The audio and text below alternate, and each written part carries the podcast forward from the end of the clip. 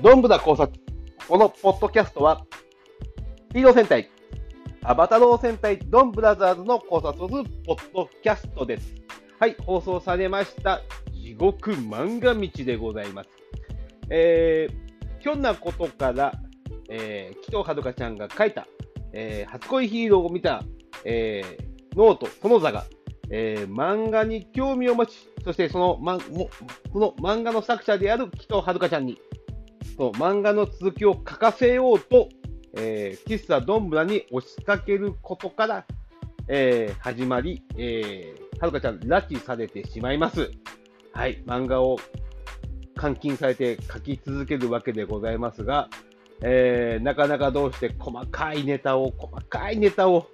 また、どんどんどんどん入れてきて、えー、やっていただきましたね。あの、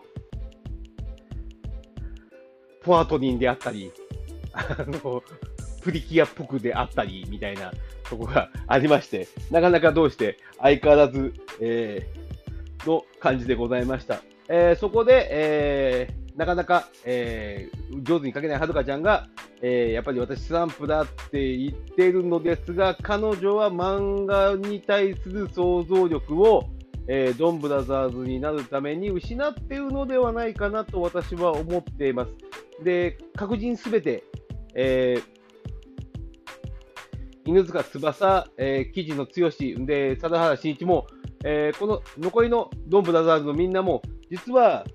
別な才能があるのに、えー、それを失っているのではないかなと思ったりしてるわけでございます。はい、なぜそうなっているのかは、ストーリーを進む中で見えてくるのかなとは思うんですけど、えー、盗撮疑惑を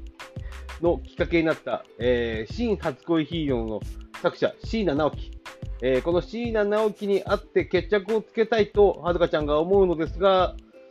えー、行ってみて、えー、うさぎの着ぐるみを着た椎名直樹をも一緒に拉致し、え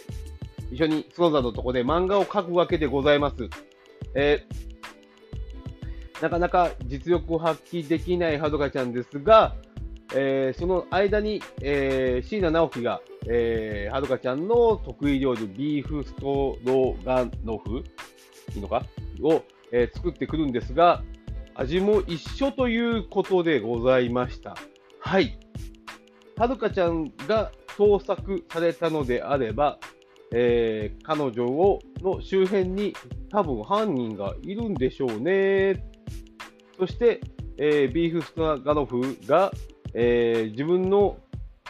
と同じ味だとはるかちゃんが言ったっていうこととなると、ごく近しい人がその椎名直樹なのではないかなと思うわけでございます。いますね、一人。ちょっとまだ正体があまりよく分かってない方が。はい。もちろんそれはおばさまでございます。おばさま、同居してるおばさまですが、うーん、御前様。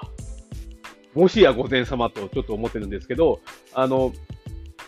一緒に住んでて、刑事だというのに捜査に出かけてる気配もないし、お互いに部屋にこもっているということもございます。もちろん元ネタ、えー、はるかちゃんが考えた元ネタを見ることが可能なのも、やはり同居人であればということと、何よりも、えー、はるかちゃんの得意料理のレシピを知っているっていうところでございます。